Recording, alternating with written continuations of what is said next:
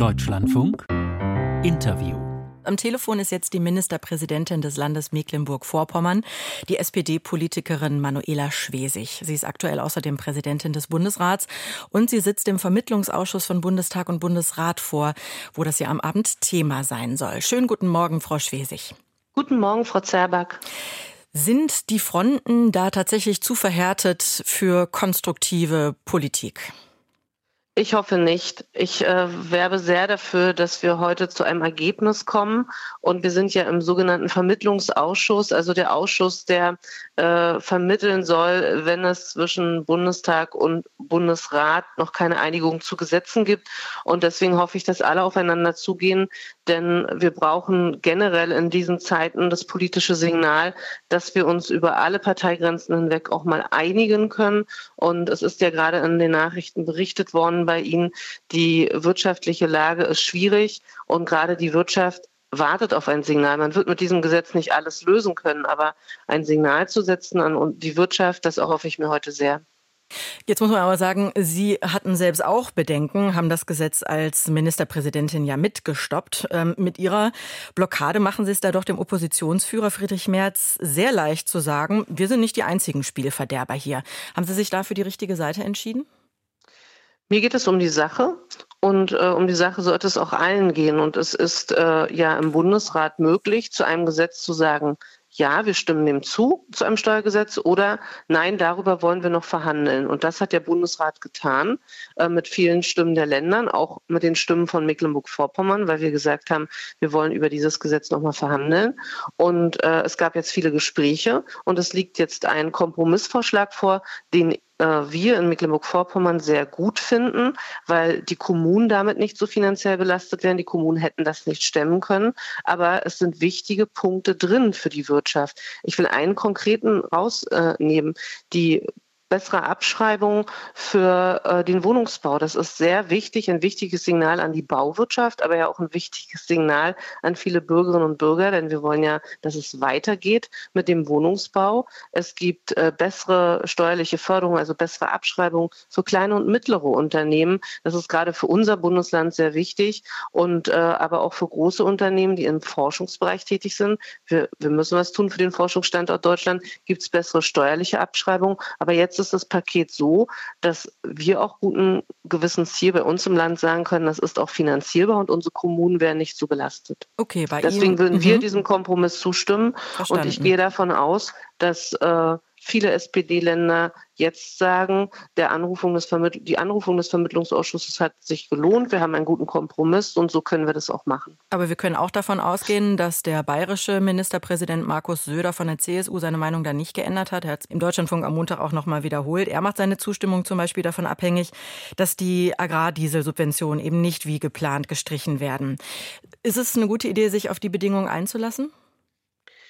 In der Sache kritisieren auch wir in Mecklenburg-Vorpommern die Subventionskürzung bei dem Agrardiesel und das ist äh, deshalb dringend notwendig, dass die Ampel mit den Bauern redet. Das hat die Ampel ähm, ja auch angekündigt. Heute werden zum Beispiel die Fraktionen mit den Agrarverbänden zusammenkommen und über viele Themen in der Agrarwirtschaft sprechen.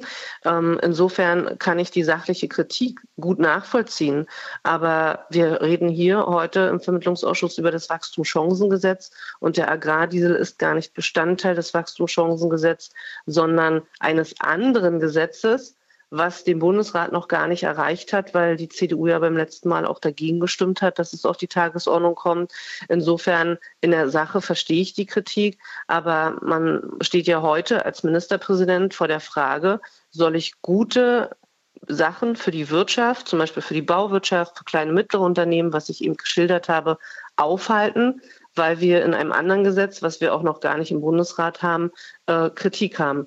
Ja, das formal haben Sie da die Frage sein. Ja, ja, mm, formal haben Sie da sicherlich recht, Frau Schwesig, aber in der Debatte ist es ja nun trotzdem vermengt und die Zustimmung ist eben genau davon ja abhängig gemacht worden. Also würden Sie da sagen, da ist es gut, auf der Linie zu beharren, das hat miteinander formal nichts zu tun und damit zu riskieren, dass das ähm, Wachstumschancengesetz eben dann doch heute nicht beschlossen werden kann, wieder einmal in die nächste Runde geht im Bundesrat?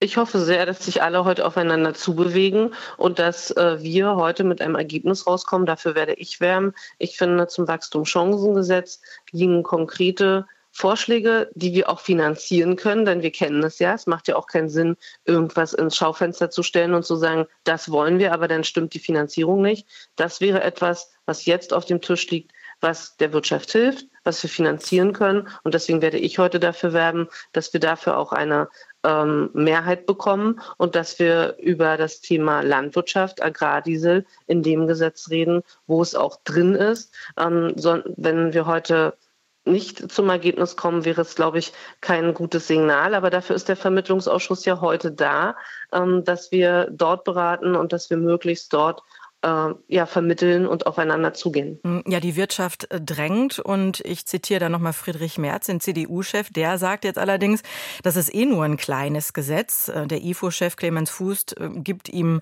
recht. Also in den Verhandlungen ist das Gesamtvolumen ja sowieso schon fast halbiert worden auf gut drei Milliarden Euro.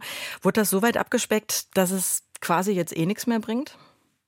Nein, es ist ja so, dass es Gespräche gab, ähm, wie kann man, wie gesagt, Vorschläge machen, wo auch alle guten Gewissen sagen können, das können wir finanzieren.